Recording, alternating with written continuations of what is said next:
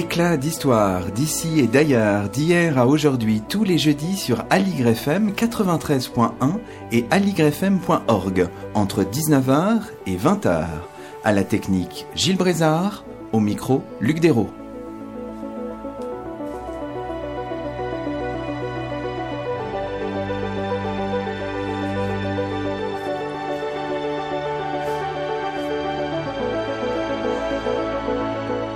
Bonsoir à toutes et à tous, c'est le 23e numéro d'Éclat d'Histoire sur Aligre FM et nous avons le plaisir d'accueillir à notre micro Nicolas Richer. Bonsoir à vous. Bonsoir Luc Dérault. Nicolas Richer, vous êtes professeur des universités à l'École normale supérieure de Lyon et vous avez fait paraître en mars 2018 chez Perrin un livre intitulé Sparte, cité des arts, des armes et des lois.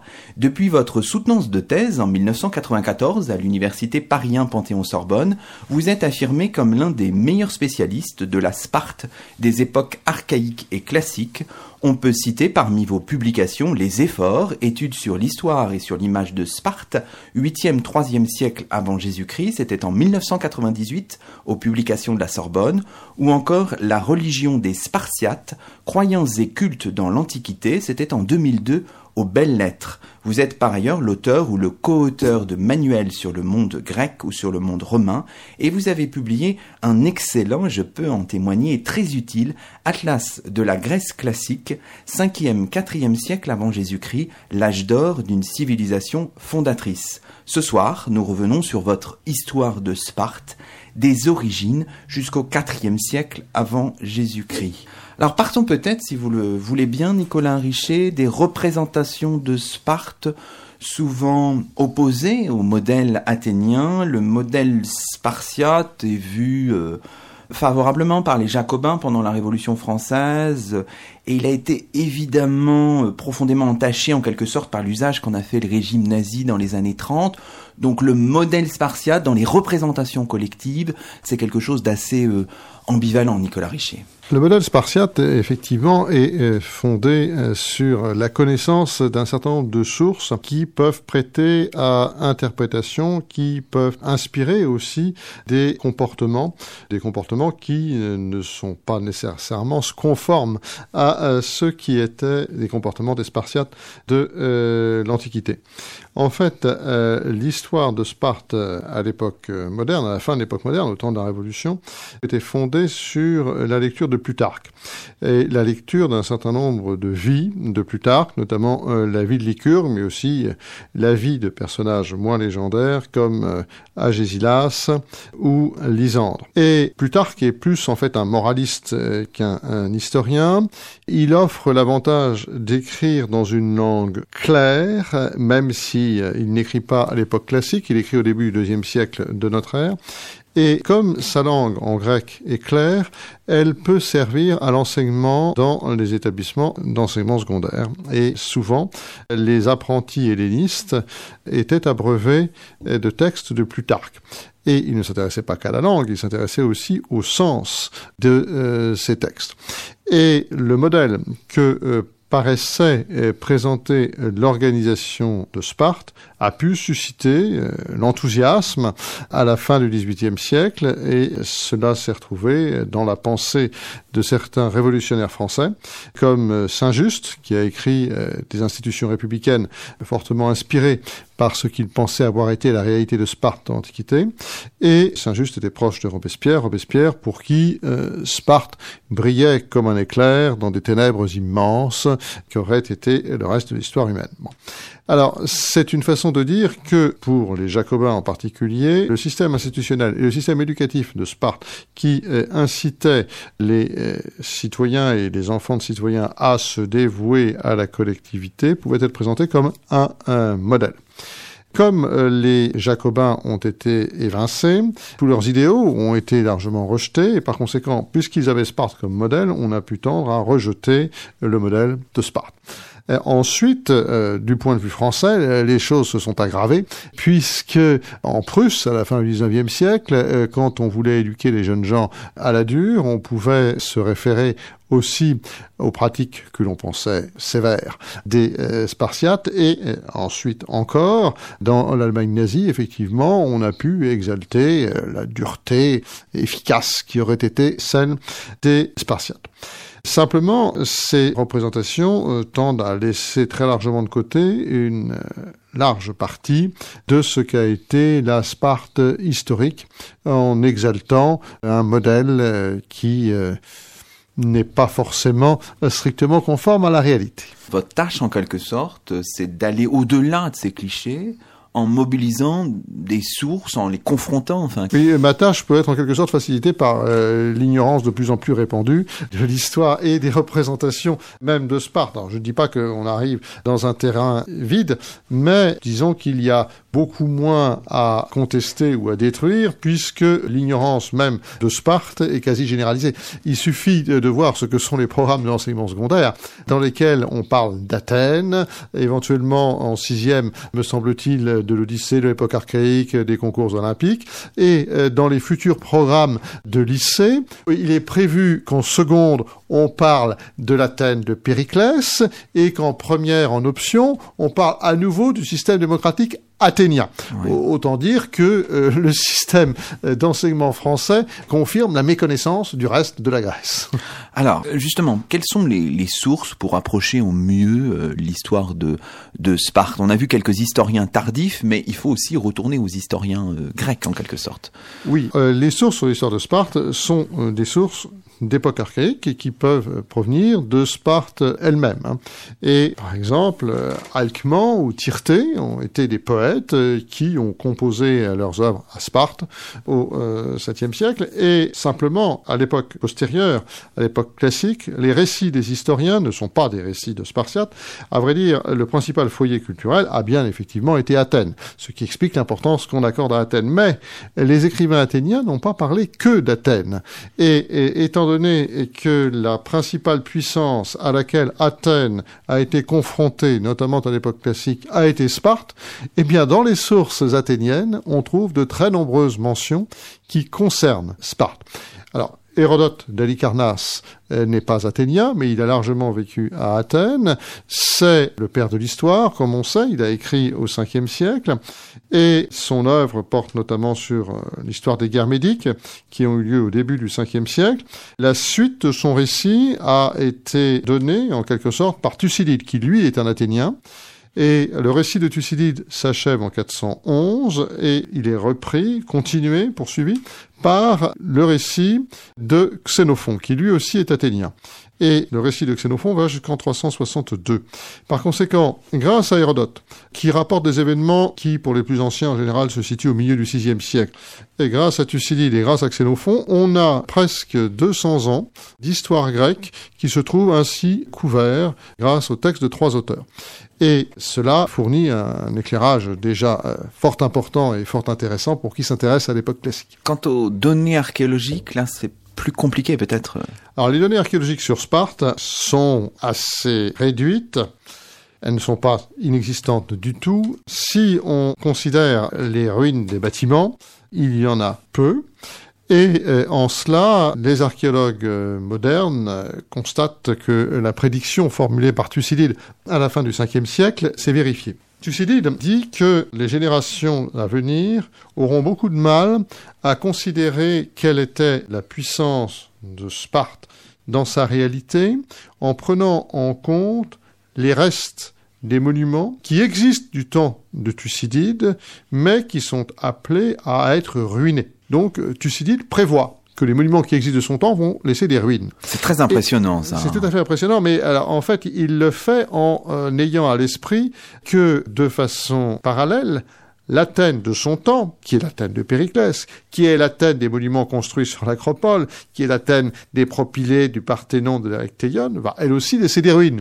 Mais que comme ces ruines seront constituées de marbre, eh bien, elles impressionneront beaucoup plus les générations à venir que les monuments construits sur des socles médiocres et dont les élévations étaient constituées de briques d'adobe, éventuellement plaquées de décorations de bronze. D'où le nom du temple d'Athéna Kalkioikos, Athéna à la demeure de bronze, qui se trouvait sur l'acropole de Spa. Donc, les monuments euh, laissés par Sparte effectivement, sont médiocres. Certains aussi devaient être en bois, et par exemple le sanctuaire d'Apollon Iakintios à Amiclée, qui fait l'objet d'une description très abondante de la part de, de Pausanias, le périégète qui a vu le monument au deuxième siècle de notre ère, n'a pratiquement pas laissé de décoration. Il est vraisemblable en fait que la décoration était sur des pièces de bois qui n'ont pas survécu. En revanche, dans d'autres domaines de la production matérielle, les Spartiates se sont illustrés d'une façon tout à fait notable et on peut encore aujourd'hui apprécier certaines de leurs productions. Si ce ne sont pas des productions des Spartiates eux-mêmes, ce sont en tout cas des eh, productions qui doivent être issues de Laconie, qui peuvent être dues à des périèques, c'est-à-dire à des hommes libres dépendants des citoyens de Sparte, voire à des ilotes, c'est-à-dire à des esclaves, mais qui sont eux aussi inspirés par la culture des eh, Spartiates. On pourrait évoquer en particulier un matériel abondant en ivoire qui euh, donne des représentations de certaines divinités des Spartiates. L'approvisionnement en ivoire a dû se tarir, sans doute au moment de la prise de tir par les Assyriens en 573, de telle sorte que l'ivoire a été remplacé par l'os. Et on a ensuite, notamment au sanctuaire d'Artémis, plutôt d'Ortia, qu'on appelle ensuite Artémis Ortia tardivement, on a des objets euh, qui montrent par exemple comment Ortia, euh, divinité ailée, pouvait être représentée. Ce sont aussi des objets de bronze qui ont été produits, et en particulier des statuettes qui peuvent montrer, euh, par exemple, une jeune fille courant, ou bien un guerrier euh, portant un casque et aussi un thorax, c'est-à-dire une cuirasse. Ce sont aussi, et surtout, euh, dirais-je, des vases. Des vases qu'on dit à figure noire, qui ont été produits au VIe siècle par un nombre d'artistes qui sans doute était assez réduit, mais qui nous montre d'une façon éclatante, dirais-je, la richesse de l'imaginaire laconien. Et on voit là toute une série de représentations de dieux, de héros, de personnages qui ne sont pas nécessairement bien identifiés, mais que l'on peut mettre en relation avec la euh, littérature grecque archaïque et classique. On comprend mieux finalement le, le sous-titre de votre ouvrage. Vous dites citer des arts des armes et des lois, mais vous mettez en valeur, en premier en quelque sorte, les arts. Alors ce n'est pas strictement chronologique parce que, bien, bien entendu, j'ai parodié du ballet, mais c'est aussi une façon effectivement de souligner que contrairement à ce que l'on dit souvent, Sparte est un espace où ont été produits des objets d'art. Alors, ce que je vous propose maintenant, c'est peut-être de, dérouler un peu la, chronologie depuis les origines de, de Sparte. Peut-être en commençant, vous, vous y avez fait allusion par une précision de vocabulaire. Alors, Sparte, c'est dans le Péloponnèse. Alors, vous dites qu'il y a méconnaissance parfois, il faudrait peut-être préciser. Alors c'est plus précisément dans une région qui s'appelle la Laconie, alors faisons peut-être des précisions de vocabulaire et j'en profite aussi pour placer le terme qui n'est pas tout à fait équivalent aussi de lacédémone, de lacédémonien. Donc il y a un éclairage là peut-être lexical euh, qu'il nous, qu'il nous faut en guise de, préalable, Nicolas Richer. Tout le monde, je pense, euh, sait où est euh, Athènes. Athènes est dans une région qui s'appelle l'Attique. C'est sur le flanc est de la péninsule balkanique, du côté de la mer Égée. Au sud-ouest euh, d'Athènes se trouve une grande péninsule qui s'appelle le Péloponnèse. Péloponnèse, cela veut dire l'île Nessos de Pélops, héros mythologique. Et dans euh, cette presqu'île, qui est le Péloponnèse, au sud-est se trouve une région qui est la Laconie. Cette région est drainée par un fleuve qui s'appelle l'Eurotas.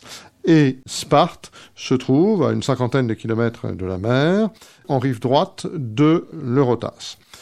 Sparte a été peuplée peut-être au 9e, 8e siècle par une population sans doute renouvelée que l'on dit dorienne, à la tête de laquelle auraient été des rois Héraclides, descendants d'Héraclès, et des habitants de Sparte ont conquis des territoires.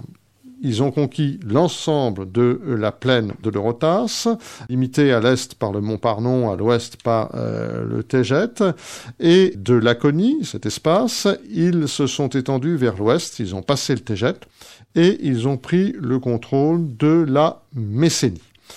La Cédémone a d'abord été la Creuse, la Cédémone. C'est une expression qui est employée par Homère pour désigner euh, l'espace précis où se trouve Sparte. Et ensuite, par métonymie, la Cédémone a désigné la puissance politique et géographique sur laquelle s'exerçait l'autorité de Sparte. De ce fait, ce qu'on appelle dans l'historiographie moderne souvent l'État lacédémonien comprend à la fois la Laconie, au sud-est du Péloponnèse, et la Messénie, qui est au sud-ouest du Péloponnèse.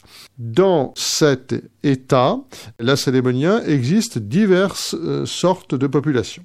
Les Spartiates, qui sont euh, des hommes disposant de euh, pouvoirs politiques dans leur totalité, et d'autre part des Périèques, qui sont des hommes libres. On ne sait pas exactement à quand remonte leur statut, ni quelle est l'origine de cette population. On ne sait pas si ce sont des Spartiates dégradés ou si ce sont des habitants qui descendent de populations qui auraient été préétablies en Laconie avant l'arrivée des Spartiates. On ne peut pas d'ailleurs dire que les deux euh, propositions soient incompatibles. Les euh, Ilotes portent un nom qui est dérivé, dit-on, de euh, celui des habitants d'Elos. H-E-L-O-S, se trouverait près de l'embouchure de l'Eurotas et aurait été une communauté soumise par la force par les Spartiates. Euh, les habitants seraient devenus en fait des esclaves. Et euh, le nom des Ilotes aurait été utilisé pour désigner tous les habitants du territoire de la Cédémone, de la Conie de Messénie, qui se seraient vus imposer ce statut d'esclave. Ce sont des esclaves qui, en fait, sont dans une situation un peu particulière dans le monde grec, parce qu'ils jouissent de ce que Jean Ducas, spécialiste des ilotes, a pu appeler un contrat de servitude. En fonction de ce contrat, on ne peut pas vendre, par exemple, un ilote de Laconie hors de Laconie. Et on ne dissocie pas non plus les familles. Donc, il existe trois types de populations. Les Spartiates, les Périèques, les Ilotes.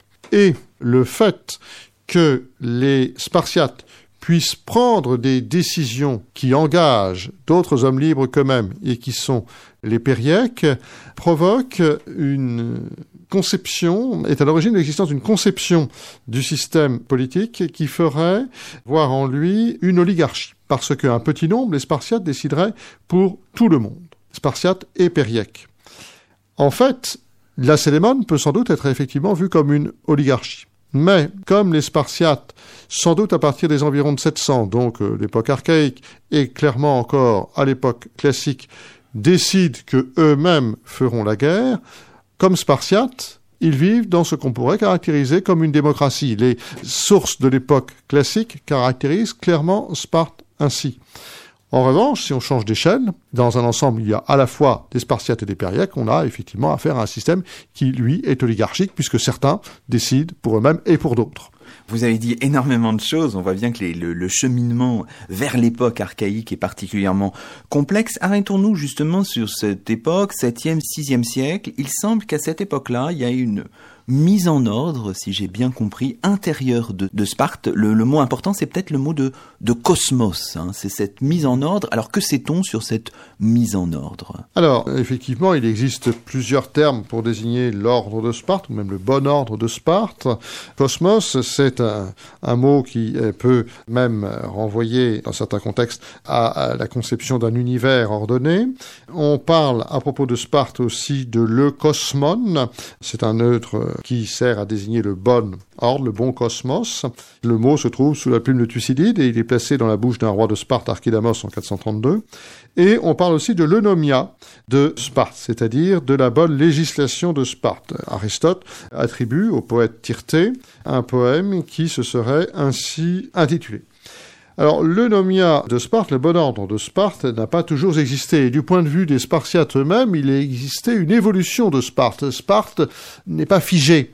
c'est une chose qui apparaît euh, tout au long de, l'histoire de Sparte, de l'époque archaïque à l'époque hellénistique. On voit que les Spartiates ont conscience que leur collectivité connaît une évolution, ce qui n'empêche pas d'essayer que cette évolution soit euh, ordonnée. Et en fait, les sources les plus anciennes permettent de placer au début du 7e siècle la mise en place d'un ordre institutionnel de Sparte caractérisé par l'existence de plusieurs lieux de pouvoir, peut-on dire, puisque dans la grande rétra, c'est-à-dire la grande loi, qui est citée par Plutarque dans la vie de Lycurgue. Mais il est probable que Plutarque, en fait, se fonde sur Aristote, auteur du IVe siècle avant Jésus-Christ. Dans la Grande Rétra, on voit plusieurs éléments institutionnels apparaître, et notamment les euh, archégètes, qui sont les rois, euh, les gérontes, qui sont les membres de la Gérousie, un conseil de 28 membres contribuant sans doute à préparer les délibérations, les hommes du Damos. Il existe une paraphrase de la Grande Rétra due à Tirté à la fin du 7e siècle qui souligne l'importance de euh, ces euh, hommes du Damos et des Motai Andrés de telle sorte qu'on peut penser que les membres du peuple de Damos devaient avoir des porte-paroles. Et ces porte-paroles seraient en quelque sorte des pré-efforts, ceux qu'ensuite on voit jouer le rôle des efforts, les efforts étant cinq magistrats, le nom même des efforts désigne des surveillants, qui à l'époque classique sont élus chaque année à l'équinoxe d'automne et qui partagent en fait l'autorité politique avec les rois, les gérontes et cela en tant que représentants de la population civique et, ils sont donc euh, institutionnellement euh, l'expression de la volonté populaire. Ce système semble se mettre en place au début du 7e siècle, au cours du 7e siècle. Il est possible qu'une évolution se soit produite au milieu du 6e siècle, tel que le pouvoir des efforts se soit trouvé renforcé. Et c'est un effort qui s'appelle Quilon qui aurait contribué à ce renforcement du pouvoir des efforts. Quelques textes indiquent euh, ce rôle joué par Quilon et il se trouve que c'est semble-t-il aussi à ce moment que les mœurs de Sparte euh, se sont raidies, sans doute, pour assurer l'efficience militaire de euh, la collectivité. Alors il est un personnage dont je n'ai pas parlé et à qui sont souvent attribuées des institutions de Sparte. C'est Lycurgue. Euh, Lycurgue, dont euh, Plutarque, au début de la vie qu'il lui consacre, dit que euh, c'est un personnage dont on ne peut rien dire qui ne soit incertain. Lycurgue porte un nom qui pourrait désigner l'auteur d'œuvres dignes d'un loup, ou bien au contraire qui désignerait plutôt un personnage qui repousse les loups. On ne sait pas exactement comment expliquer son nom, mais c'est un personnage qui peut être rattaché à une dynastie royale ou à l'autre, selon les sources, et qui se voit euh, attribuer à l'époque classique ou encore à l'époque hellénistique une partie des pratiques institutionnelles de Spa. On ne sait pas exactement quand il faudrait le placer. Et il existe aussi dans des sources, comme je l'évoquais à propos de Quilon, des mentions d'autres personnages qui auraient aussi joué un rôle dans euh, la mise en place des euh, institutions de Spa.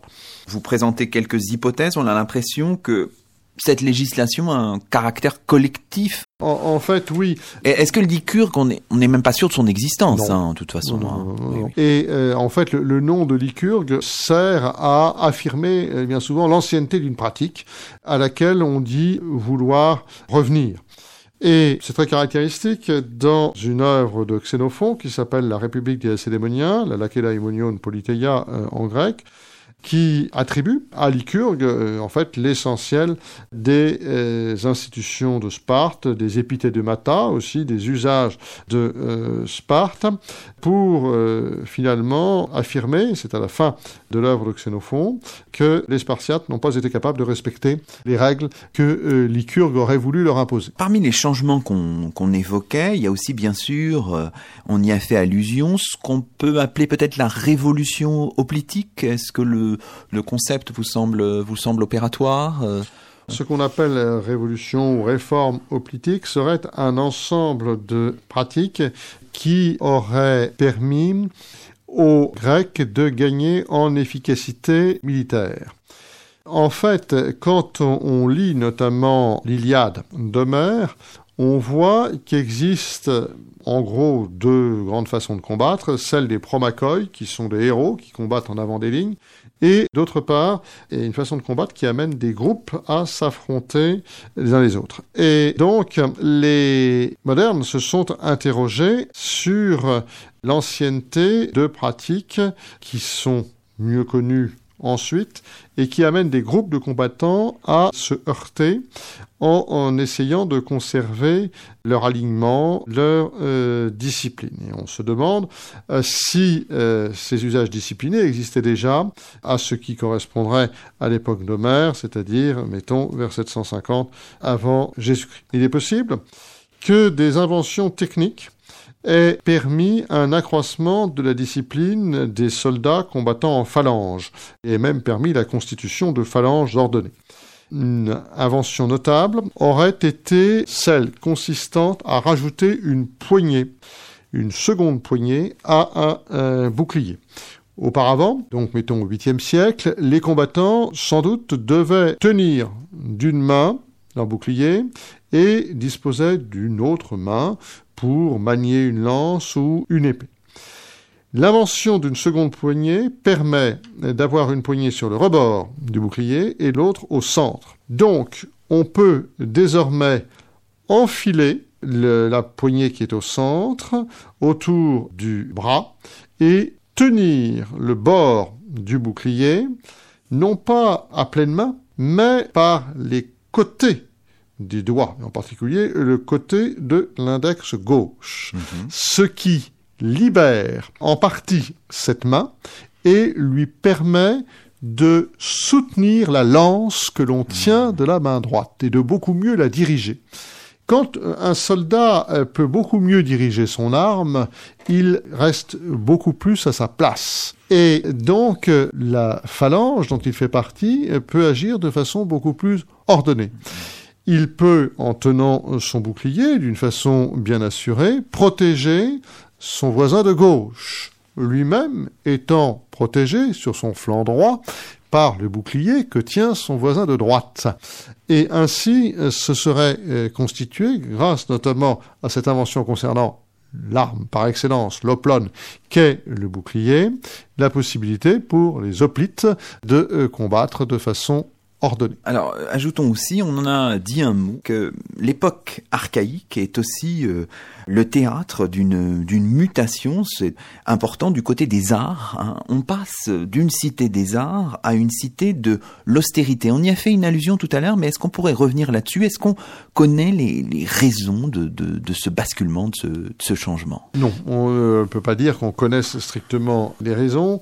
Alors certains veulent nuancer d'ailleurs euh, l'accroissement de l'austérité spartiate. Enfin, euh, on constate tout de même que, en ce qui concerne la production de céramique, on passe d'une production de céramique figurée à une production de céramique entièrement noire. Il me paraît difficile de ne pas voir là le résultat d'une pratique qui devient de plus en plus austère. Et cela donc à la fin euh, du VIe siècle avant Jésus-Christ. On ne sait pas strictement pourquoi les Spartiates auraient adopté un mode de vie austère. On peut imaginer que c'est dans un but d'efficience militaire. Et cette efficience militaire s'appuyait sur une cohérence sociale accrue. Des lois somptuaires ont dû être adoptées qui empêchaient non pas d'être riche, mais de montrer que l'on était riche. Et les Spartiates ont de plus en plus été des homoioi, c'est-à-dire des gens semblables les euh, uns aux euh, autres. En particulier, a pu alors se mettre en place le système du banquet commun, du Sicytion, qui amenait les citoyens, euh, qui étaient voués à combattre ensuite comme phalangites étroitement solidaires, à euh, manger communément les uns avec les autres. Alors le euh, qui pouvait regrouper peut-être une quinzaine d'hommes appartenant à des classes d'âge différentes, semble avoir été le cercle de sociabilité imposé et qui a pu s'imposer justement dans la seconde moitié du VIe siècle. Et ce serait donc, dans un but d'efficacité militaire, que ces institutions sociales, ces pratiques sociales auraient été mises en place. Une expression du résultat de la réforme apparaît dans le fait que vers 525, les Spartiates établissent un système d'alliance que les modernes appellent la Ligue euh, du Péloponnèse, qui a fait de Sparte, clairement, aux yeux de l'ensemble des Grecs, la plus importante puissance militaire. De telle sorte que lors des guerres médiques, c'est à des Spartiates que, lors de la seconde guerre médique en particulier, c'est à des Spartiates que le commandement a été naturellement dévolu. Écoutez, c'est une excellente conclusion de la première partie de notre émission et je vous propose désormais de marquer une pause musicale dans cette émission Éclat d'histoire avec, sous la direction de Gregorio Paniagua, ce premier hymne delphique à Apollon sur Aligre FM.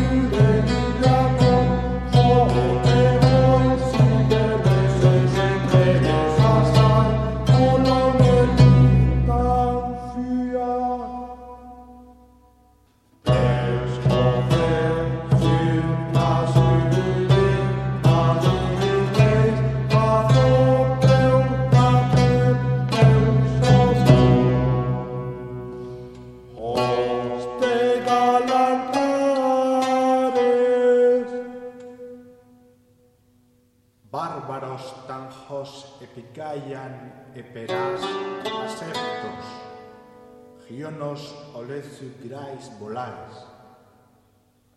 Άλλιο γέννα, θαλός φιλόμαχο, ετάμβοι ολόιδο, έχ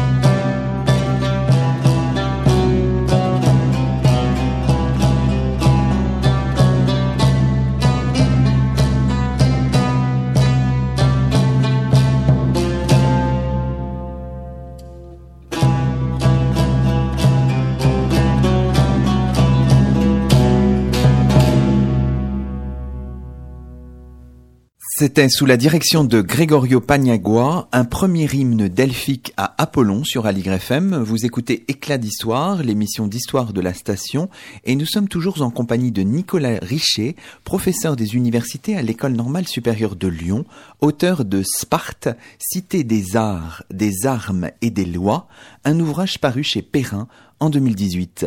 Alors nous sommes dans notre euh, dédale chronologique, Nicolas Richer, en votre compagnie. Nous sommes à la fin du VIe siècle, au début du Ve siècle. Alors dans cette deuxième partie de l'émission, je vous propose de dérouler en quelque sorte quelques aspects de la vie à Sparte à l'époque classique, au 5e et 4e siècle avant Jésus-Christ. Commençons peut-être euh, par les questions sociales et soulignons euh, peut-être encore une fois le rôle des, des ilotes dans l'architecture sociale spartiate ou de Lacédémone plus, plus largement, les ilotes qui sont producteurs et dominés. Ils jouent un rôle dans la vie socio-économique euh, tout de même important. Oui, les ilotes, euh, dont euh, le nom, je l'ai dit, peut renvoyer à un toponyme, mais peut-être aussi renvoyer au fait qu'ils ont été capturés, connaissent une situation telle que leur esclavage est collectif mais chacun d'eux est sous la responsabilité d'un maître. La chose est assez claire dans un texte de Thucydide qui exprime d'une façon que l'on pourrait juger terrible l'état de soumission des euh, ilotes par rapport à leur maître.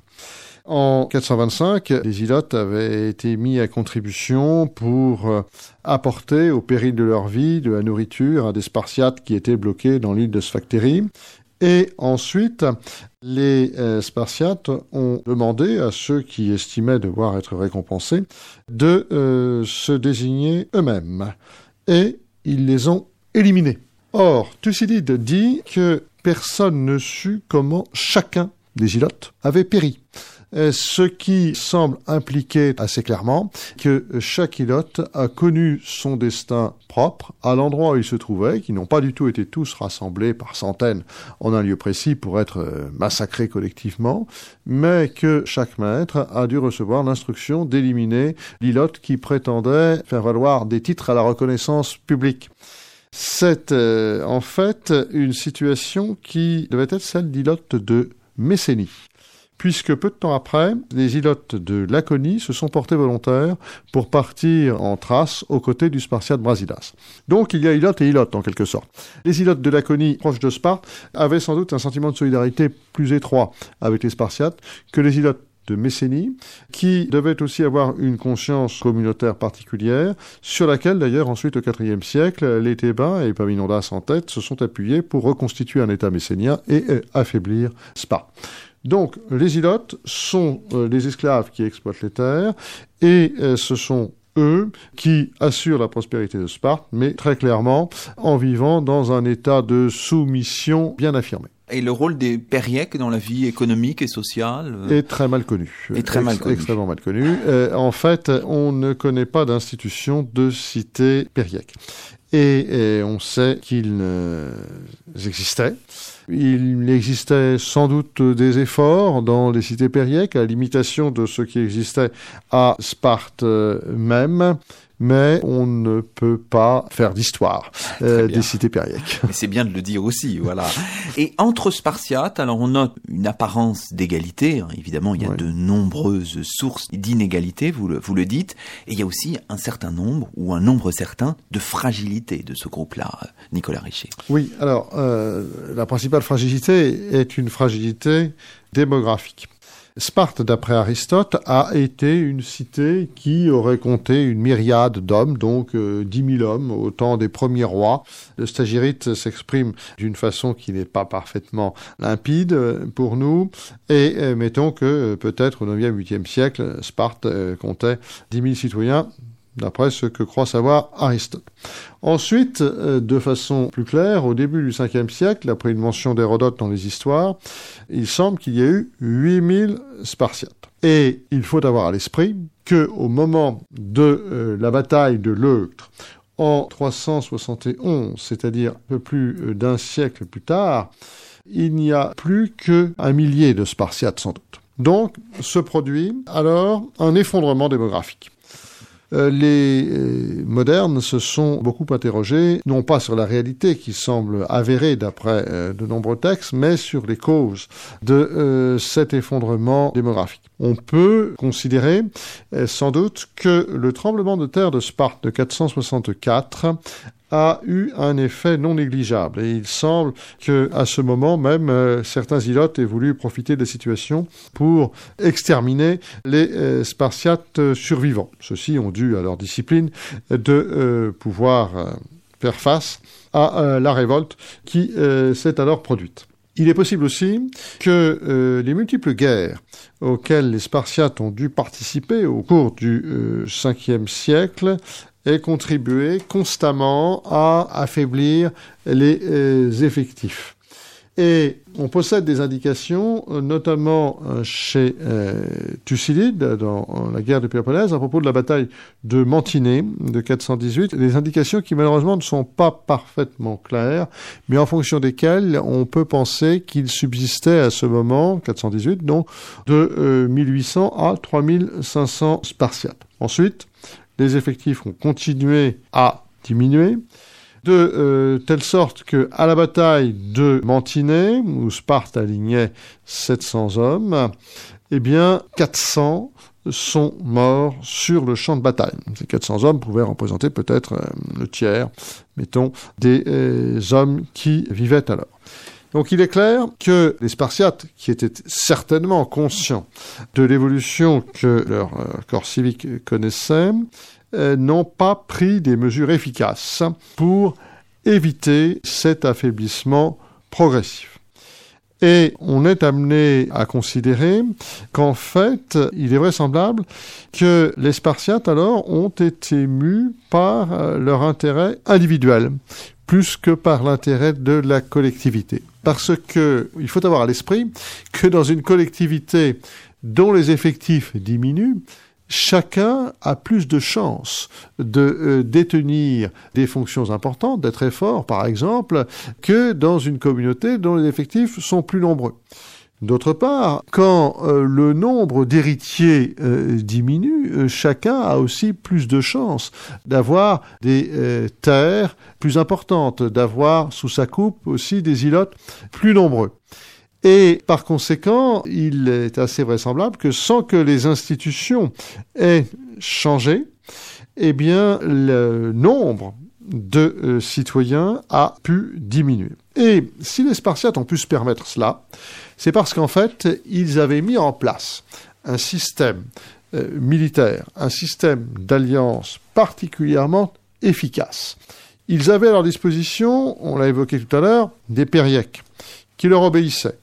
Et éventuellement, ça se voit à la bataille de Platée en 1579, ils pouvaient aussi mobiliser euh, des ilotes. J'évoquais tout à l'heure aussi le fait que des ilotes ont pu servir comme hoplites euh, sous les ordres de euh, Brasidas durant la guerre du Péloponnèse. Cela veut dire qu'en fait, l'outil militaire de Sparte n'était pas nécessairement affaibli par la décroissance démographique du corps civique spartiate. Par conséquent, les Spartiates n'éprouvaient pas nécessairement un très fort besoin d'éviter une fonte progressive de euh, leurs euh, effectifs. Alors le temps euh, file très vite en votre compagnie, Nicolas Richer. On peut peut-être aussi s'intéresser aux pratiques éducatives.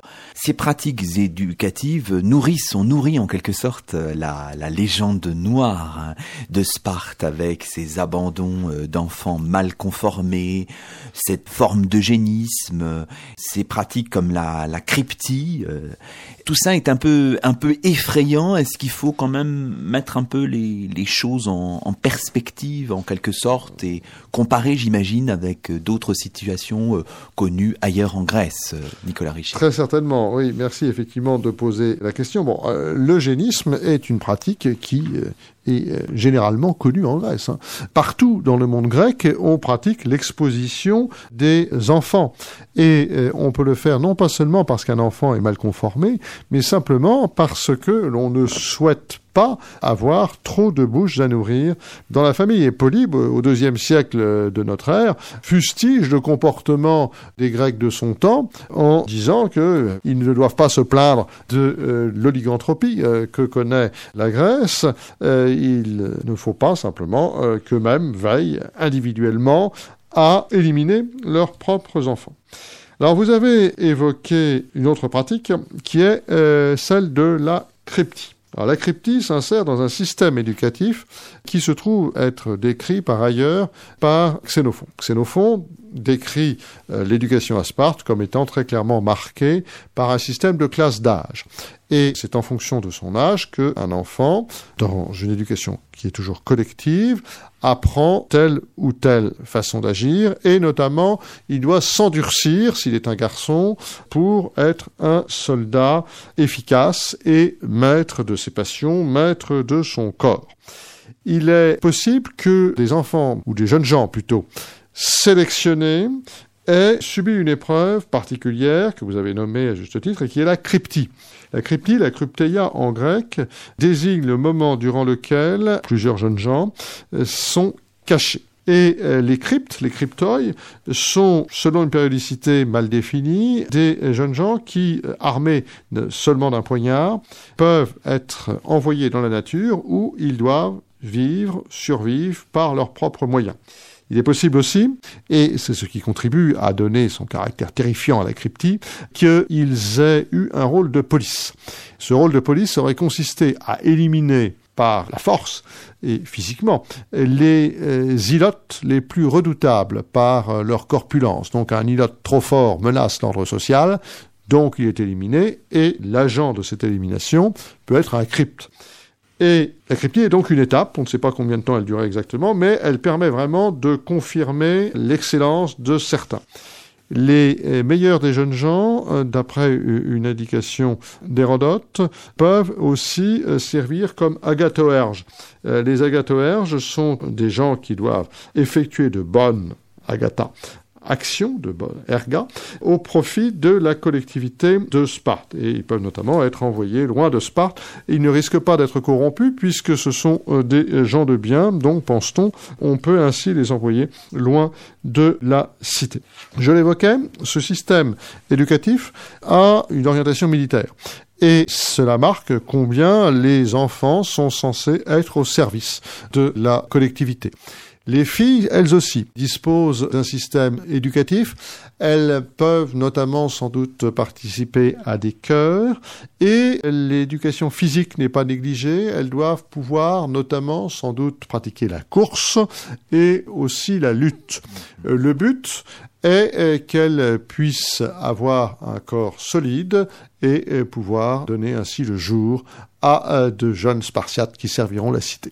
Alors, vous le disiez à l'instant, l'éducation des jeunes hommes est tournée vers la guerre. Alors, on l'a peut-être pas assez dit dans cette, euh, dans cette émission, mais le cinquième siècle avant Jésus-Christ est une période pour euh, Sparte de succès militaire très important de la seconde guerre médique à la guerre du Péloponnèse. Parfaitement. J'évoquais tout à l'heure euh, l'efficacité du système militaire de Sparte. Sparte a fourni un contingent de soldats importants, vainqueurs à la bataille de Platée en 479, et les Grecs étaient commandés alors par Cléomène, fils de Cléombrote, euh, régent à Sparte. Ensuite, je passe sur des événements qui ont pu se produire durant ce qu'on appelle la Pentécontaétie, c'est-à-dire la cinquantaine d'années que l'on place entre la fin de euh, la Seconde Guerre médique, mettons euh, 479, et euh, le début de la guerre du Péloponnèse en 431. C'est en particulier durant la guerre du Péloponnèse, qui a lieu de 431 à 404, que Sparte a euh, l'occasion de montrer l'efficience de son système, militaire en particulier.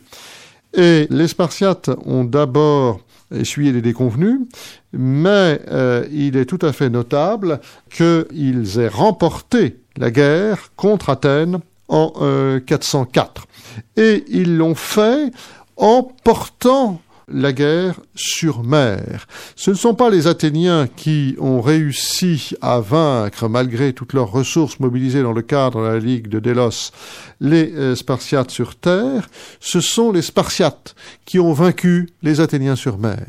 La chose est tout à fait notable, même si la bataille navale décisive, qui est à Hygrospotamos en 405, n'a pas été strictement une bataille navale, puisque Lysandre, qui commandait la flotte de, des Lacédémoniens, donc euh, de Sparte, a profité de ce que euh, les navires athéniens étaient tirés au sec pour s'en emparer. Mais il demeure qu'Athènes a ainsi perdu sa flotte et a dû capituler en 404. Alors, il nous reste une poignée de secondes. J'aimerais bien quand même qu'on évoque euh, un élément qui, qui m'a vivement intéressé dans votre ouvrage. Disons-le bien sûr, une partie de la vie religieuse est liée aux affaires militaires, le culte des héros, des morts et des pathématas l'atteste. Est-ce que vous pourriez nous, nous parler un petit peu de ce culte des Ça paraît tout à fait euh, étrange, atypique peut-être. euh, Oui, le, terme est employé par Plutarque euh, quand il raconte un coup d'État qui a eu lieu en 227. Il indique qu'un effort, le seul effort survivant, s'est réfugié dans le temple de Phobos.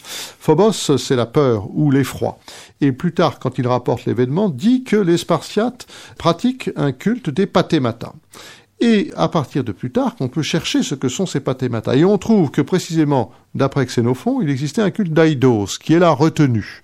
Aidos est une expression sans doute euh, d'une forme de comportement qui est euh, théorisée, notamment par Platon au IVe siècle, qui est l'enkrateia, c'est-à-dire le contrôle de soi-même. Et euh, les Spartiates avaient euh, visiblement établi, et en fait peut-être depuis la seconde moitié du VIe siècle, c'est-à-dire depuis le moment où ils ont établi un système de vie sociale austère, un culte des pathématas. Alors les pathématas, ce sont différentes formes d'abstraction qui correspondent à des états physiques, des états du corps, euh, ayant euh, aussi un aspect euh, mental ou psychologique. Et par exemple, Gélos, qui est le rire, est aussi un pathéma, comme limos, la faim, comme sans doute dipsa, la soif, comme surtout Eros, l'amour, et comme hypnos, le sommeil, comme Thanatos, la mort. Donc, les Spartiates érigent des abstractions en divinités auxquelles ils vouent un culte, ce qui est une façon pour eux, en fait, d'avoir des repères mentaux et de s'imposer une discipline qui puisse contribuer à assurer le bon ordre de Sparte. Bon, bah, écoutez, excellente conclusion. Je vous remercie beaucoup, euh, Nicolas Richer. Et c'est ainsi. Que se termine le 23e numéro d'éclat d'histoire d'ici et d'ailleurs, d'hier à aujourd'hui, l'émission d'histoire d'Aligre FM, 93.1 et aligrefm.org, tous les jeudis entre 19h et 20h. Nous étions aujourd'hui en compagnie de Nicolas Richer, professeur des universités à l'École normale supérieure de Lyon, auteur de Sparte, Cité des arts, des armes et des lois, un ouvrage paru chez Perrin en 2018, livre dont nous vous recommandons vivement, évidemment, la lecture. À la semaine prochaine pour un nouveau rendez-vous d'histoire sur Aligre.